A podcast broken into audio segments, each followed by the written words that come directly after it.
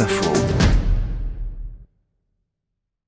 Influenceurs parce que les réseaux sociaux ont pris beaucoup d'importance dans la sphère médiatique, dans notre société ces dernières années et ont donné naissance à ce terme assez pompeux. Des influenceurs ont acheté de faux abonnés. Influenceuse sur les réseaux sociaux. Les influenceurs, Des influenceurs juniors. Un influenceur. Influenceurs. influenceurs, Un influenceur, une personne dont les comptes sur les réseaux sociaux rassemblent une foule d'abonnés et qui est donc très lu, vu, très écouté quand elle donne son avis. Certains en ont fait leur métier, ils sont payés pour dire du bien des marques qui les rémunèrent. On appelle ça le marketing d'influence.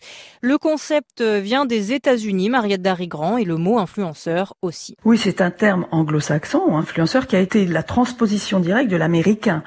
Donc, influenceur a essaimé dans le monde entier sous cette forme, au point de finalement entrer de- pour nous dans les colonnes du Petit Larousse cette année. Alors, l'influenceur ne va pas censé influencer, Marina. On parle de followers. Et là, ça n'est pas traduit, on devrait dire suiveur.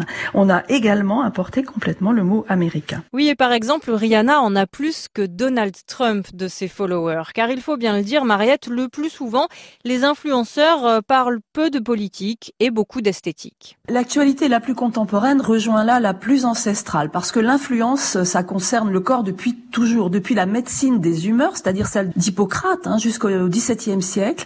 On pouvait voir le corps comme une circulation de flux. On disait par exemple que le foie influençait le cerveau ou que le flot du sang pesait sur l'ensemble des organes, parce qu'en latin, influere, ça veut dire laisser passer la force de l'eau, le cours d'une rivière. On retrouve cette racine dans affluent, confluent, tout ce qui évoque le flot. Et c'est intéressant parce qu'Internet est un gigantesque flot d'informations et d'images.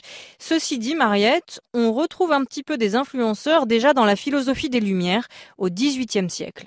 Les premiers à vouloir influer sur le cours des choses, être des influenceurs, c'était ceux qui voulaient imposer la démocratie, les droits de l'homme, avec euh, l'idée de faire peser sur les autres comme une vague la force de leurs paroles.